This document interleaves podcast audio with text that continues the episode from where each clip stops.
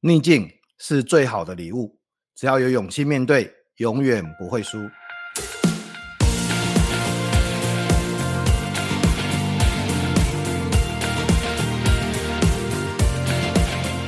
各位听众，大家好，欢迎收听《永不服输》的 Podcast，我是主持人福哥王永福。让我们透过接下来成功者的失败经验，来打开逆境这份礼物。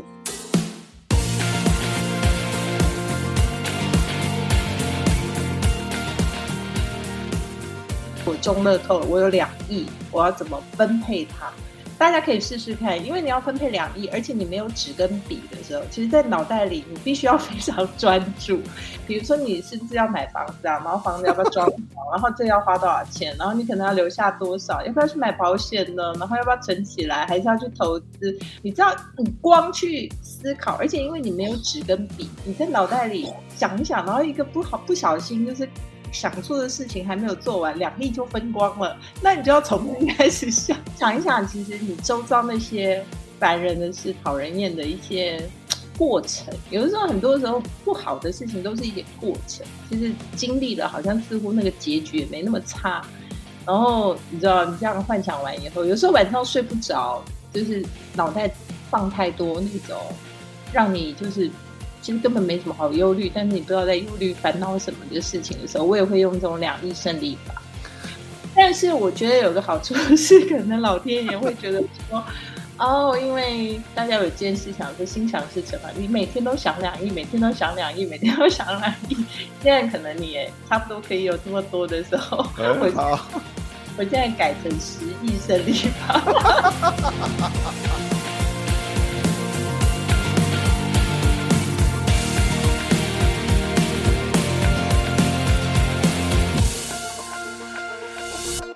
今天我们邀请到的是我的好朋友永宁基金会的执行长阿明达，我们欢迎阿明达。虎哥好，各位听众朋友们，大家好，我是刘乐豪阿曼达。阿明，我每次其实我在准备功课的时候打上永宁基金会执行长，我就想说，我很想打 BNT 女神哎、欸。其实我我。女神我可以，BNT 可不可以放下？好了，都放下了，都放下，这个事情已经都放下了，我都已经往前进了很很很久，啊、可是我一直记得，其实哎、欸，有些事情，这个你你做的这个事情啊，你做的很多的努力，哎、欸，我是都记得啦，别人我不知道，但是至少我是都记记得啊。那个 Amanda 是永宁基金会的执行长，这是大家看到的外在，然后其实当然还有很多很多的抬头哈，包含呃。基金会的执行长，鸿海教育基金会董事，呃，郭台铭办公室的发言人，啊，然后台湾新创竞技场 TS 创办人，啊，之前也是跟宪哥一起这个担任谁与争锋的节目导师嘛，啊，然后他也做过乐升科技的执行副总，奥美公关的协理，当过记者，当过主播，写过，哎，这那本书我有去参加签书会，我很荣幸。我还记得，就是谢谢福哥大力这个站台，因为那时候还在台中哎、欸。对，台中，你来台中我一定要到的啊！这赛道人生勇敢是也要勇敢放弃的作者哈，也是三个孩子的妈。最近呢，大这个大儿子刚出国啊，听说泪洒机场啊。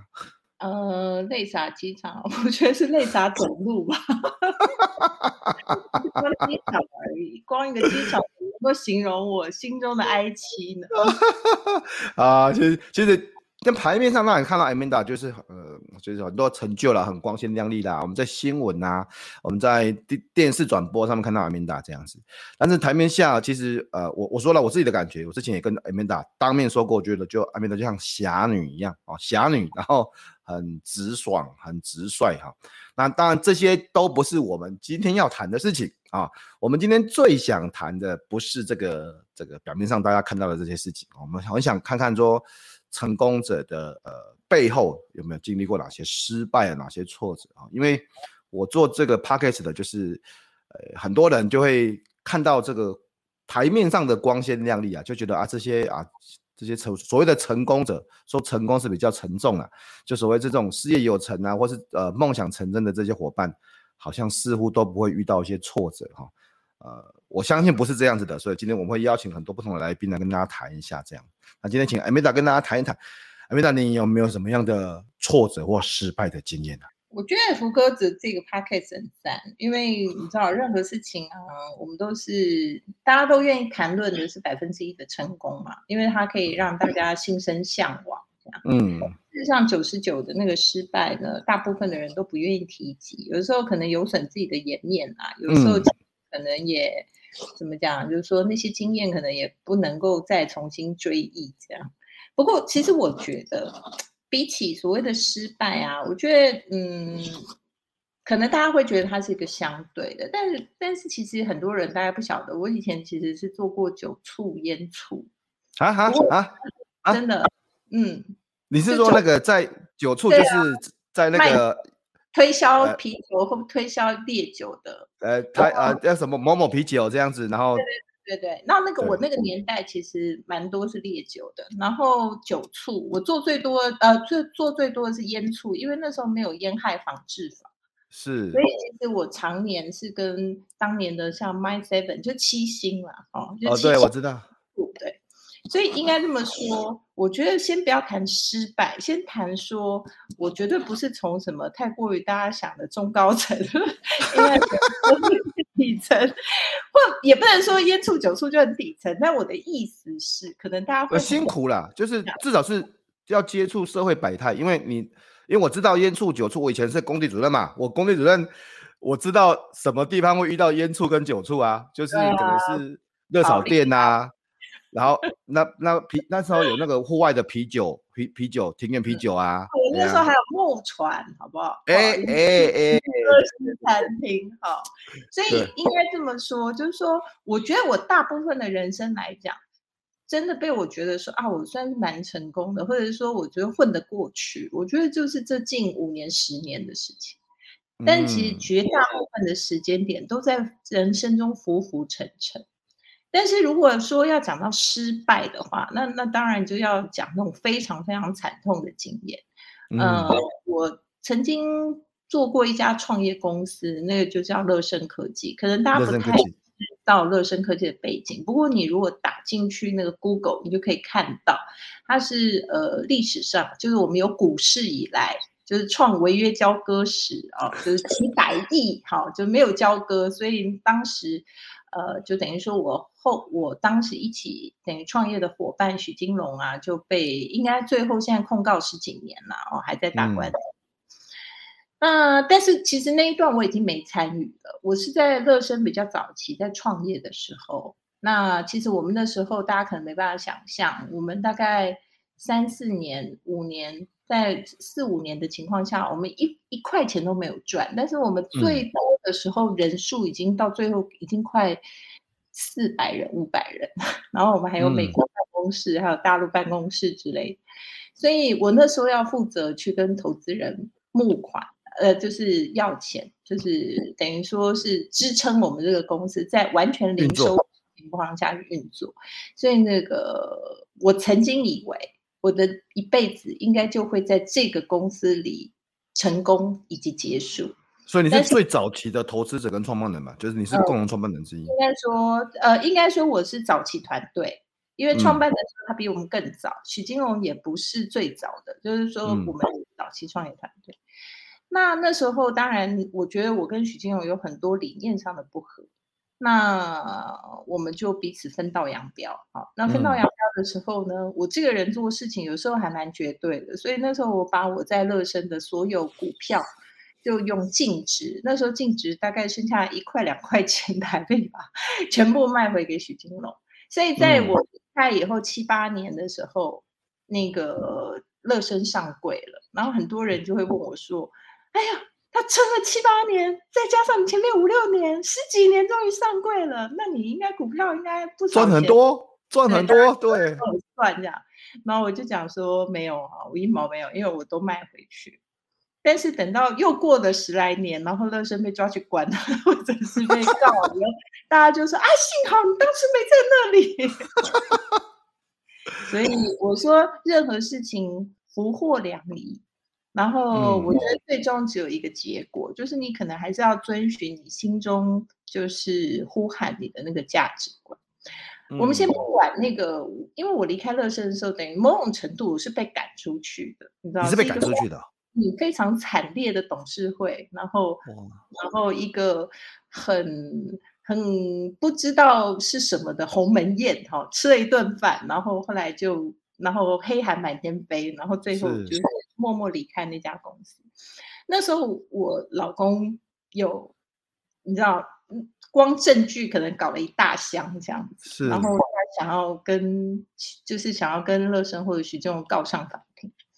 但是我那时候一直按捺着这件事情，我一直告诉他或者告诉我们，或者是采取一个想法，我也不知道我那时候的想法是什么，或许是一方面我相信我们在共同创业的时候，呃的那种在一起的，是在一起的信念是真的。那另外一个事情是，我在乐生的时候，嗯、我的母亲那时候癌症，然后末期在医院，许金龙跟帮我非常多的忙，嗯、所以我在感念的那一点上面，我最终选择就是并没有跟他闹上法庭，或者是想办法去讨回公道 之类的哈，或者玉石俱焚之类的，然后就重新开始。但是如果说我们现在听到有些人说他死掉是因为多重器官衰竭，那我那时候的 状况，人生也差不多是多重器官衰竭。是，第一，已经有五六年的时间，我是长，就是非常长期的在高压的情况下工作，我觉得我连脑袋都不太正常。第二个，嗯、就是说那时候因为我用的大概不管是。金钱也好，或者收入也好，其实，在一段时间里面，就最后都等于零了。大家可以理解那种，就是存一本一本看到都是零以后的害怕嘛。然后第三个是那时候我呃快要生第二个小孩，哎、uh，huh. 第三个小孩我忘记，好像第三个。你看我现在连当时当然是生到第几个都忘记，因为已经太忙了，那时候已经太投投入在那。对。然后更惨的是，那时候其实人就是屋漏偏逢就会连夜雨，因为那时候心中非常的有很多的缺口，因为你你在很不顺或者很难过或者对人生很挫折的时候，你心中很多缺口，所以那时候我以前的一个同事来找我，然后感觉上跟我好像有类似的遭遇，也是跟合伙人处得不愉快，就来跟我借一张三百万的支票。等一下，我先打断一下，我先打断一下。到到到这边的时候已经很惨了哦，已经已经你已经是在乐生工作了五六年，后来后来后来董事会闹翻，然后鸿门宴，然后就就把你弄出去了。弄出去之后，你因为呃我们说台语说很秀景，然后就觉得好，我这个不要不要再去跟公司弄了这样子。然后你用那个呃很低的价钱一一块多，再把股票都卖掉这样子。买回去，嗯、然后呃，你手边没有太多的金额，太多的存款，你花了很多时间，呃，妈妈妈妈生病那个时候，那时候已经过世，呃，那时候已经在呃，应该说那时候呃还没有过世，那时候就是末期，然后对转到脑部在疗养院。对，然后你看，然后在家人有状况的的情形之下。你准备要生第二个孩子，你看这些所有的事情全部全部挤在一起哦，全部每一件事情都我觉得都还蛮巨大压力的这样子，然后呃心里面也要考虑说，其实当然我们现在回事后回想是说，呃我们要不要跟公司，我们可能要放下，可是我相信那时候应该会有一些挣扎啦，就是就是很难放下啊，你要知道那时候我们是一无所有哎、欸，对就是说你得是。你知道，就等于说，你对一个人用情极深，然后可能五六 年这样，你对一个公司付出极大，你可能会已经把你的人生都燃烧在那里，然后最后的结果是，就是就空白，净身出户嘛，净身出户，一无所有啊，就至少离开公司的时候一无所有，什么都没有带走，裸辞，哈，裸辞，对，天哪，啊，然后那时候，这么多的的的的情之下。你说你有个朋友来来找你，他其实也是以前公司的一个等于说呃同事啊，也算是下属。嗯、就然后，但是他也是个女孩子，也在后来也去创业，所以我就很有那种同理心，嗯、就是会觉得说啊，她也被她的呃可能合伙人呐、啊、哈折磨，然后她说她能够先跟我借一张票，就是想要处理她合伙人，但票不会。兑现，只是给他一个担保啊。Uh huh. 我跟在听这个 podcast 的朋友们，这种话千万不要相信。好，这个 在谈这个事情的细节之前，先告诉你，这种话不要相信。就是啊，这个我只是我只是跟 Amanda，我只是跟你周转一张票，这个票因为不会兑现，我只是先处理一下，做个担保这样子而已。不过你放心，你放心，这个这个我只是。给他看而已，我这我不会拿他去用，我也不会去兑现。我也不能够再做这样 就话就讲的像这样子很诚恳，然后对，而且他实际上我也没有真的一开始接他，但是他可能有的时候就大概十一二点晚上，我脑波很弱的时候，然后用很多的方法告诉我他很多创业的。的过程的辛酸，跟他合伙人之间的纠纷，你知道人很容易在自己很脆弱的时候投射自己一些痛苦的经验或者一些痛苦的感受，希望别人不要跟你一样。哎，我是不是有毛病？不不不不，这个应该每个人都遇过，只是最后面是怎么决定。其实这个我我在我大概三十岁那附近，但就是。我进保险业，我当业务的时候，那时候一开始我业务还不错啦，是那时候也换了一台 BMW，这样。然后呢，我的我的国小同学其实也是我客户，也是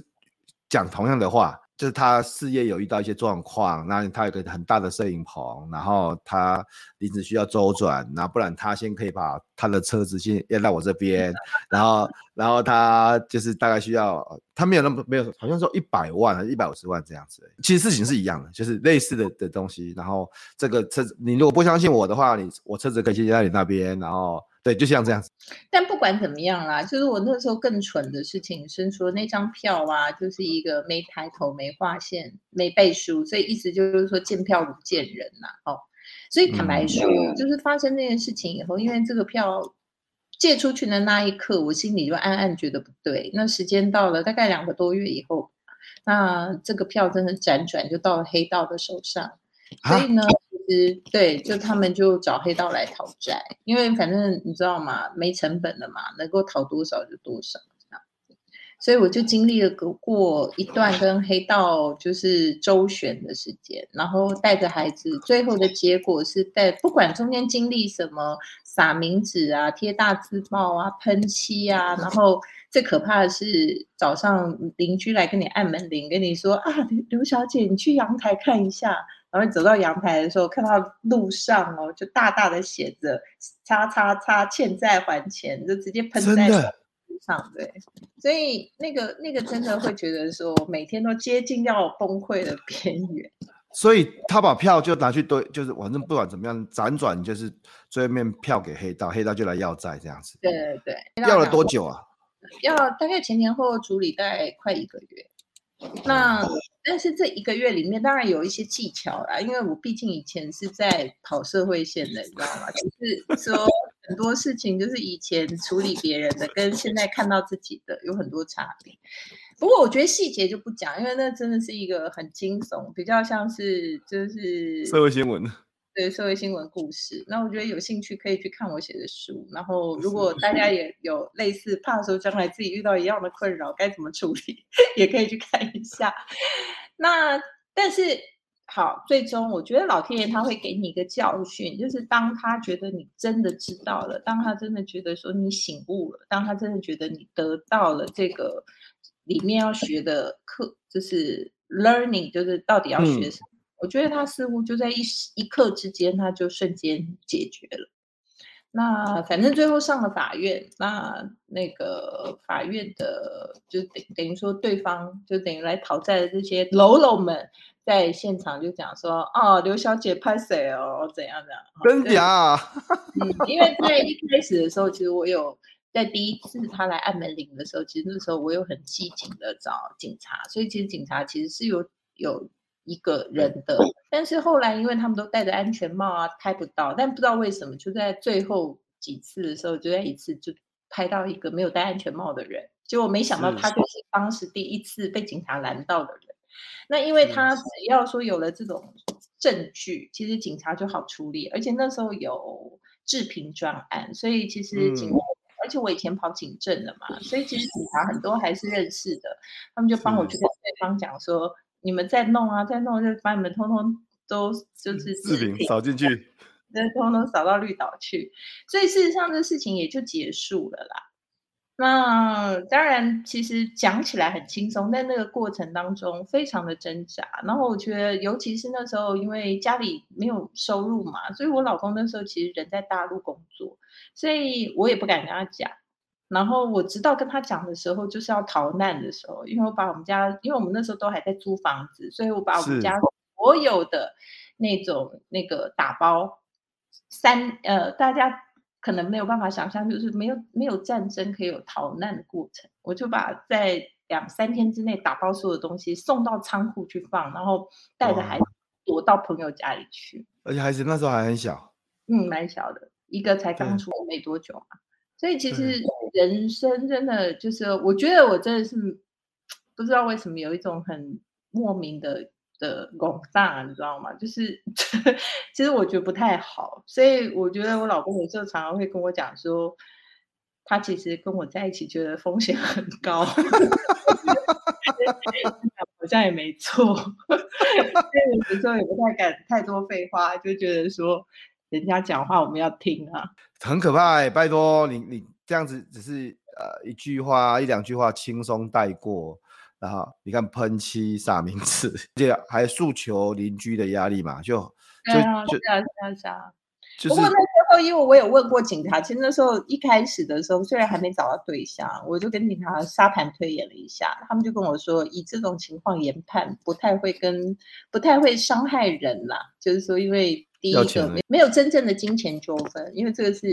虚的嘛，他只是来尽量给你压力，嗯、看能不能要到多少是多少，那等于算是白赚的，嗯、所以这没有到大家要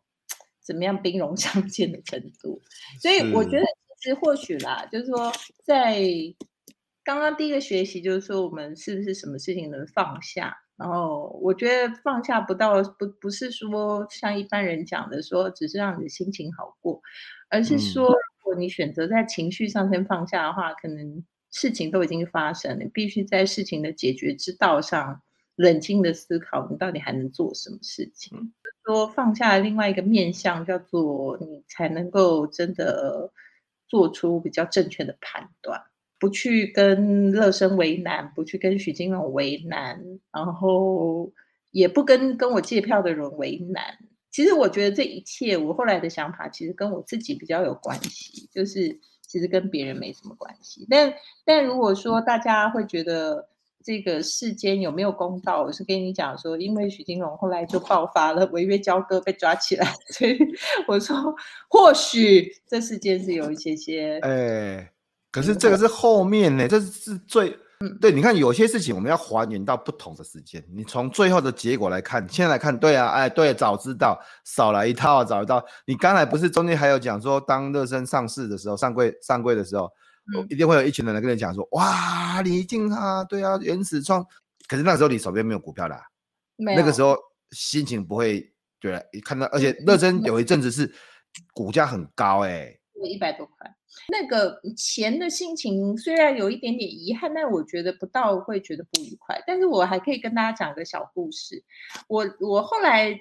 离开乐生，我去工作嘛。那我我在又离开工作的时候，我创业。那时候我在帮资策会做案子。那时候许金龙是资策会的独立董事，嗯、就是外部董事啦，应该不是独立董、嗯、外部董事。他去资策会开会的时候呢，辗转就知道我在帮资策会做事，然后他请。就是他碰到的人跟我说啊，你帮我跟 Amanda 打招呼啊。不过他一个人也不容易啦。你们哦，他既然能做这个事情，你们就要让他好好做。然后中间的人 就辗转讲回来给我听，他听起来的感受是怎样？但是我觉得我当时的感受可能比就是那个股票的事情还要 非常的没有办法。平复，就是因为其实当年乐生，我我敢说一句话，就是当年如果我并我并没有在乐生的话，其实乐生早就倒了。嗯，那没有他在那边跟我讲那些 五四三的，对啊，五味杂陈呢。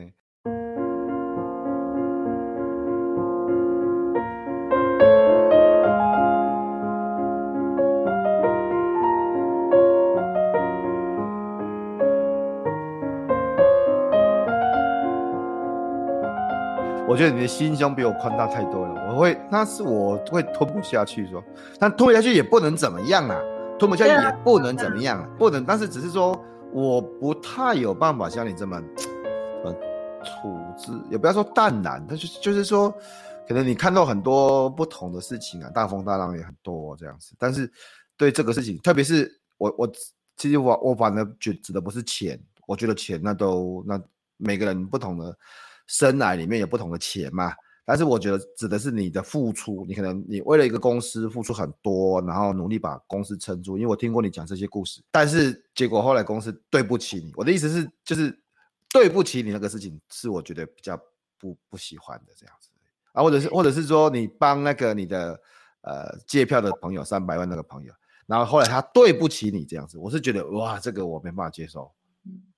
我觉得从那些角度，他们的确啊，我觉得，但是我常常某种程度，我觉得有可能是小时候也是被教坏了，就是常常父母亲教坏，爷爷奶奶都会讲说啊，什么务必先反求诸己之类的，所以。我觉得我后来长大以后比较知道说，一好两好，就是有一好没两好。一个面向就是说，因为小时候被这样教育，所以呢，很多事情就会先想说是不是自己哪里做的不好，先去思考说哪里做错了。如果我能够做得更好，我是不是就能够避免这些事情？但是呢，有我也是长了很大以后才知道说，其实我有严重的被害者，这个叫做斯尔斯德哥尔摩症。斯德哥尔摩症，真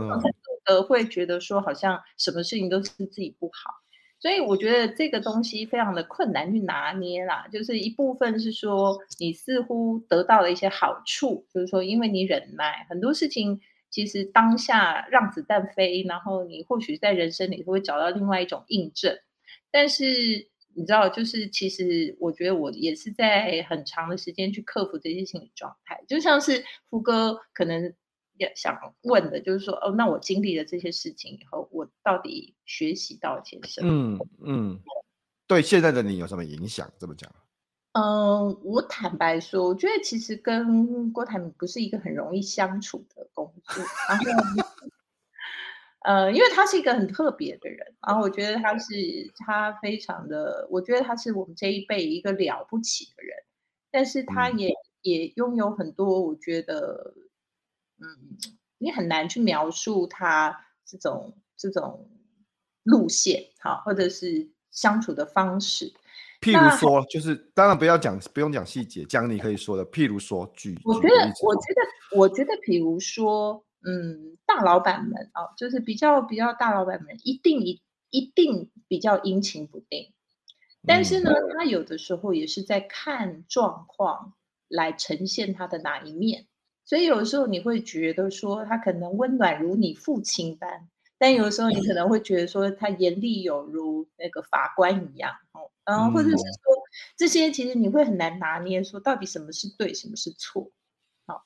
然后还有就是说他可能也有他情绪化的时候，他可能也有他做的判断跟你有比较大的落差的时候，还有你自己认知的价值观跟。他所他老一辈，或者是说从他的角度看起来的事情，是不是能够雷同？那我其实觉得，我就可能外面的新闻嘛，就会常常都一直常常会放大一些什么我不听话啦，什么我自作主张啦，有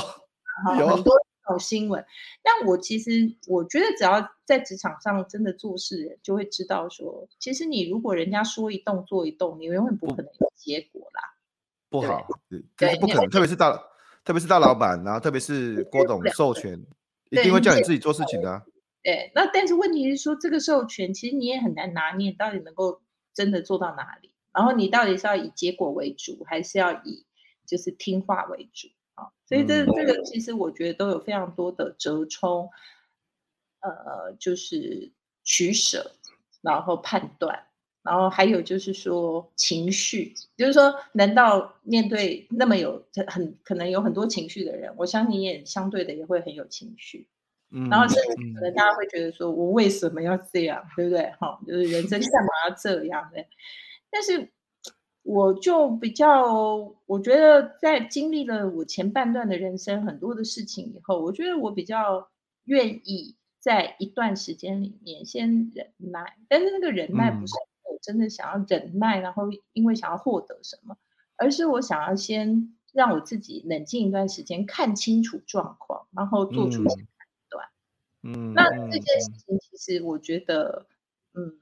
它大部分不是一种好像你学习来从书本上学到的，或者从什么地方学习来。我觉得学习很困难得到这样的结果，大部分都是真的从世社会事或世间事，或者你你真的悲惨遭遇或者失败经验当中得到的一种，你知道，就是生存智慧。所以我觉得啦，就是说，如果嗯，因为那个。就是创办人，因为郭创办人，因为这件事情，我也能够就是在他的身上，或者是帮着他，或者是说，呃，因为有他而做出一些我觉得对社会可能也有点贡献的事情，或者是有些帮忙的事情。我觉得能够做到这些事情，都跟我前半生这些我觉得有点困难，或者是其实算是蛮失败的一些过程，我觉得是息息相关。用我的用我的说法，就刚才你谈到说这个这个事情没办法学习，只能够透过一些的历练。用我的说法，就这个事情就是他没有办法训练的，他没有透过没有办法透过训练而来，他只能透过磨练而来。有些事情是有些事情是训练不来的啦，就只能够透过一些不同的磨练或是历练才能够学到这些事情。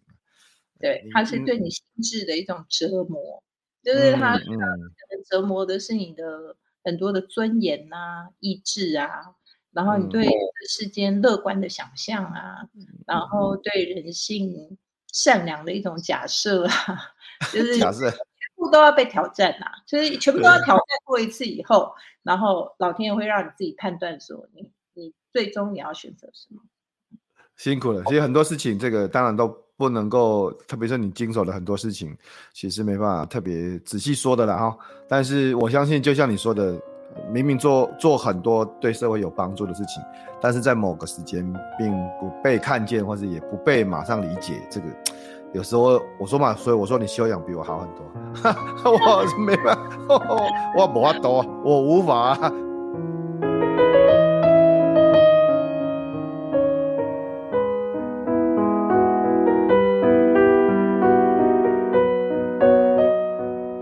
问你在心情不好的时候，总是会有心情不好吧？平常做什么事情啊？就是会有什么让自己至少要平衡一点啊？大家可能会想要知道的是，可能什么休闲娱乐活动？其实我很惨啊！我的如果说真的心情很差，就是很放空啊。那现在当然就是追剧之类的，小时候就是 看漫画之类的。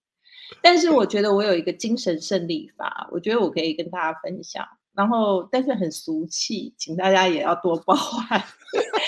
叫做两翼幻想法，这样。嗯，我觉得我我最大的罩门就是我很多时候没有办法忍下来，别人对我很多的的教导或批评，或者很多分析，或者很多你觉得他讲的真的没什么道理，但你要听，然后或者是说你觉得你整个经历的状况很荒谬，或者是你无法忍耐。那我就会有两翼精神胜利法，我会在我的脑海里开始铺陈。我今天如果中乐透，我有两亿，我要怎么分配它？然后大家可以试试看，因为你要分配两亿，而且你没有纸跟笔的时候，其实，在脑袋里你必须要 非常专注。你说，你说，就想象这个两亿的钱怎么分呢？对，怎么分？比如说，你是不是要买房子啊？然后房子要不要装潢？然后这要花多少钱？然后你可能要留下多少？要不要去买保险呢？然后要不要存起来？还是要去投资？还是要留下？然后怎么留法？你知道，你光去思考，而且因为你没有纸跟笔，你在脑袋里想一想，然后一个不好不小心，就是想做的事情还没有做完，两亿就分光了。那你就要重新 开始想。所以你要想一想，其实你周遭那些。烦人的事，讨人厌的一些过程，有的时候，很多时候不好的事情都是一些过程。其实经历了，好像似乎那个结局也没那么差。然后你知道，你这样幻想完以后，有时候晚上睡不着，就是脑袋放太多那种让你就是其实根本没什么好忧虑，但是你不知道在忧虑烦恼什么的事情的时候，我也会用这种两翼胜利法。但是我觉得有个好处 是，可能老天爷会觉得说。哦，因为那个大家有件事想说心想事成嘛，你每天都想两亿，每天都想两亿，每天都想两亿，现在可能你也差不多可以有这么多的时候，嗯、好，我现在改成十亿胜利 吧。好，不错不错，好啊，这一招我晚上就来用，哈，不错不错，对啊，心想事成。阿米达，听说人生里面有很多的这个，有一些啦，有一些很好的安排是透过心想事成啊，这个才产生的这样，所以我那我也要学你这招十亿 胜利法，这样，很好用，而且就是一点烦恼都不会有，晚上睡觉也会睡得很好。但我上次介绍一个朋友用，我朋友竟然第二天跟我讲说，哈，我更加睡不着了，因为我好生气哦，我我觉得用不够。他可以想多一点的，他可以讲十亿胜利法。对啊，我就说你怎么那么可爱，想要想多少就想多少，啊，我，反而很兴奋，都一直起来想说那个。我说那你也真的想太多。这个不管你是这个一亿、两亿、三亿，反正不够继续再想哈。呃，我们总是要有梦想的，万一成真怎么办啊？对，所以我觉得这个可以。你要学我啦，对不对？求触妹跟叶触妹可以走到今天这一步。还有哎，跟你讲，如果大家真的要去去看一下 Amanda 的这本书，这个赛道人生，勇敢是也要勇敢放弃。其实里面今天呃，因为没有没有要撒太多狗血啦，也不要谈太多很细的细节，不然其实。那一个月所发生的事情，然后怎么从一开始，然后怎么逃难，怎么处理，怎么跟警察报案，然后哦，这个太多事情，太太很多很多事。我们的书还是写了很多有有用的知识，好不好？是啊，是的，中间一段 没。后半段好，后半段就是有用的知识，好不好？前半段是属于狗血剧情，好不好？狗血剧情就是都要有三分狗粮，然后吃瓜来看，然后还是有七分可。那个就是学习参考的，总是要，总是要，总是还是要有可读性嘛，然后可用性嘛，对，对不对？都都要都要有，不会啦。那呃，今天呢，非常高兴邀请 Amanda 来这边。我每次都呃会很希望问作者，因为我们自己有写书嘛，那你自己本身会推荐大家看哪三本你觉得非常值得一看的书呢？我个人要推荐第一本是在天堂遇见的五个人。因为我觉得大家可能有听过一本很畅销的书，叫做《最后十四堂星期二的课》。嗯，这两本我觉得我都很推。然后事实上，我觉得他，因为他一直在讲的是，就是最后十四堂星期二的课，其实在讲一个人临终之前跟别人的一些讨论跟对话。对话。那我觉得其实看完以后，你会对，嗯，就是我们常常讲人人生以终为始，就是最终你想要自己是一个什么样子。然后希望别人怎么样记得你？嗯、我觉得这两本书就是在天堂遇见的五个人跟最后十四堂星期二的课，这两本书都可以让大家有很多的反省跟思考。第二本书呢，是可能大家不知道我是念哲学系的，那当然哲学系 带来一些困扰，就是我毕业的时候其实不知道找什么工作，所以就是还蛮蛮跌跌撞撞。但是我觉得它对我的老年其实有一定程度的帮助。就是说，其实蛮多我觉得哲学上有趣的事情，然后很有意思。但是因为如果介绍太深奥的书，大家可能会觉得很痛苦，所以我就想要再介绍一本叫《哲学不该正经正经学》。对，嗯、因为呢，它其实告诉你很多，就是你现在可能会觉得疑惑的事，但是呢，它用一个很很荒谬、很荒谬，然后会有一些很好笑的笑话，然后来告诉你，嗯、所以你就。会觉得非常的有趣。例如说，我们常常听到，就是说，你从澡堂出来，万一地震的时候，全身都光溜溜，你要遮脸还是遮，就是你的最重要的部位？然后大家觉得说，这到底跟哲学什么关系？对不对？不好意思，它就有关。所以大家可以然后你就会觉得说很有意思，增加你跟你朋友的谈资嘛。哦，那第最后一本其实想要跟大家推荐的，叫做《正义是一场思辨之旅》。那当然它。那个桑德尔的书了哈，那麦克桑德尔，嗯，那我觉得他的书呃很难读，但是他其实有那个所谓的 YouTube 版本，然后有那个就是讲课的版本，因为他这是一堂哈佛的课嘛。那另外他其实也有出了一本叫《钱买不到的东西》，我觉得其实它可以让你有呃去思考看看，就是说你人生真正想要的。的就是核心什么。所以大家可以看到我推荐的书多半都跟寻找自己，然后寻找自己人生价值有关系。嗯嗯，觉得如果你觉得人生很迷惘或很彷徨，跟我一样的话，我觉得这几本书可能都可以帮助你。虽然我看完以后我也没得到什么太了不起的。这这 Amanda 推荐了三本书，在天堂遇见的五个人，哲学不该正经学，正义一场思辨之旅。哈，这个我我我特别很，我会很想待会就会去买哲学不该正经学。对 对，我早谈一丝不挂的时候，你是要遮脸还是要遮住呢？哎，这个节目其实到这边都已经快要结束了，可是我我心里面其实，在正啊，这个在这个之前叫正式访谈，我心里面一直有个问题，不晓得可不可以问呢？就是因为我因为 Amanda，我知道你是北一女毕业，对不对？我没有毕业啊，我被北一退学。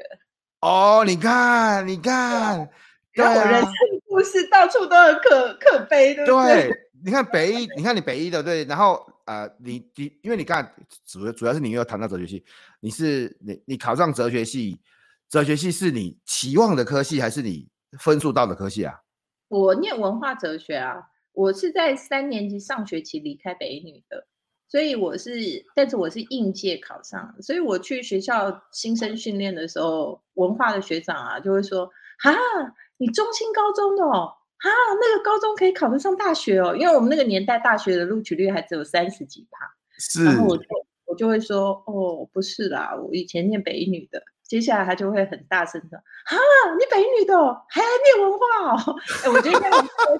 个歧视文化，其实我不是这个意思，我只是重现我当时在学校的时候，我的学长这样面对我，这样对，好，对，所以这个那个时候应该会有个一些，你看你你我都我听到我都这个都还不敢在这个时候问，要重新开一集，就你北你拖没有读没有读完，然后。然后再去读文化这样子，这里面也会有些。我觉得真的很大转折，就是从高中的时候啊，我觉得那时候我整个人进入了某一种奇怪的。反正我现在会去想，说我高中做的事情，可能我现在不会做。就像是我现在看我小孩做的事情，我就觉得说，算了，也不用想太多。原来小孩都会这样子。Okay. 大概就是有一些这个过程，所以我觉得有的时候注定就是不是很。就是你会有一个多彩多姿的人生啊，但是也会注定你比较坎坷波折。嗯嗯，我只觉得说，呃，念过北女，然后可以去做酒醋、烟醋，也是一个完全非常极大的弹性。然后，但是但是也是因为这个样子，然后我后来可能去跑社会线，我常接触的就是警察、消防队员、殡仪馆这样子。然后我后来。在做基金会的时候，事实上我觉得，嗯，很多人呢、啊，他遇到我以后就说：“啊，执行长看起来都靠我搞电视播讲呢，我刚刚讲了，你就亲切，你那学，你那写在来中南部啊啊，我跟你讲，你那物价一定有啦，啊，一定一定有票啦。就是说他们可能会觉得说，我跟实际上想象的人是有很大的距离，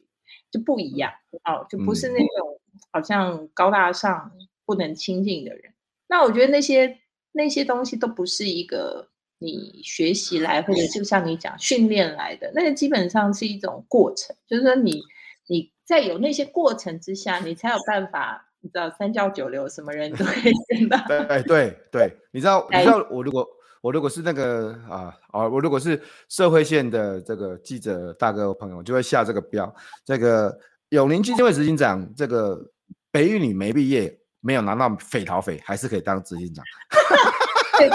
很危险呢、欸。这一集是不是可以变？这一集如果结论下来之后，我很怕我明天会被处死。没有，那是我下的哦，那是我哎，所以我们我们这个不能再继续聊下去。但是但是大，请大家去思考，从一北一女，然后呃后来中断，后来呃文大哲学，那当然你看酒促烟处，这那是。没有说那个不好，我还在我们要强调，没有说那个不好，只是那个会接触到比较这样的工作，有时候比较晚，还要在外面跑嘛，啊，接触到比较社会百态。但是这样的社会百态也让 Amanda 有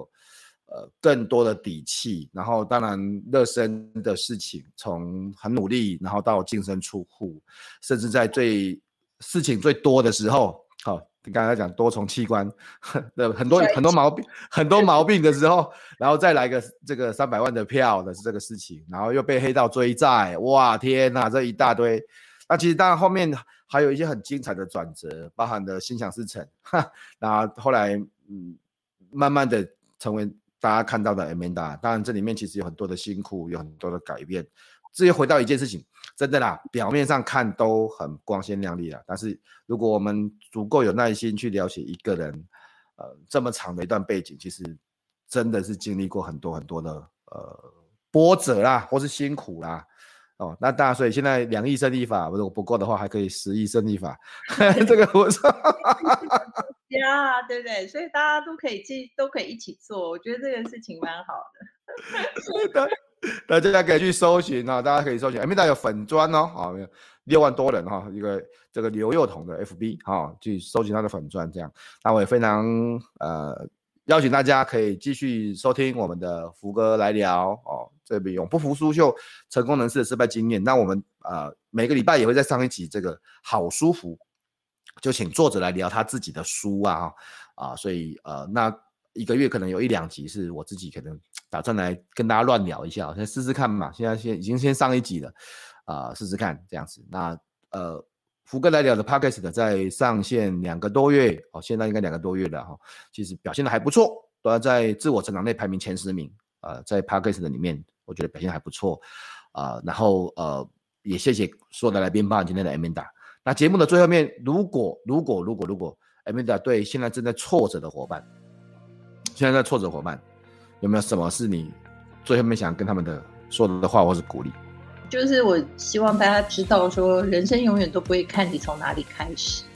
人们都永远看你走到最后是哪里。所以其实你现在无论在哪里，都不用太担心，也不用太害怕，也不用太难过，继续努力走下去就对了。继续努力走下去。今天谢谢 Amanda，谢谢大家，我们下次节目见，拜拜。